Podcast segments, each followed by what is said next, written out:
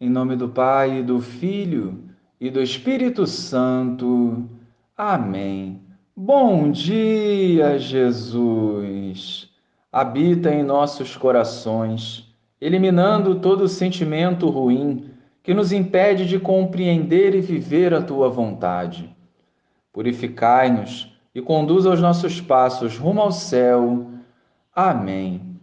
Naquele tempo, alguns fariseus e mestres da lei vindos de Jerusalém, aproximaram-se de Jesus e perguntaram: Por que os teus discípulos não observam a tradição dos antigos?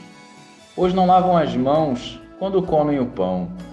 Jesus chamou a multidão para perto de si e disse: Escutai e compreendei. Não é o que entra pela boca que torna o homem impuro, mas o que sai da boca isso é o que torna o homem impuro. Então os discípulos se aproximaram e disseram a Jesus: Sabes que os fariseus ficaram escandalizados ao ouvir as tuas palavras? Jesus respondeu: Toda planta que não foi plantada pelo meu Pai celeste será arrancada. Deixai-os, são cegos guiando cegos. Ora, se um cego guia outro cego, os dois cairão no buraco.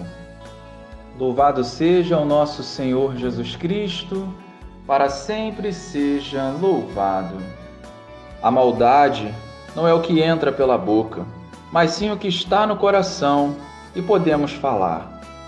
Por isso devemos ao máximo cuidar dos nossos corações, não permitindo que sentimentos ruins o preencham e gerem atitudes que nos conduzam ao inferno.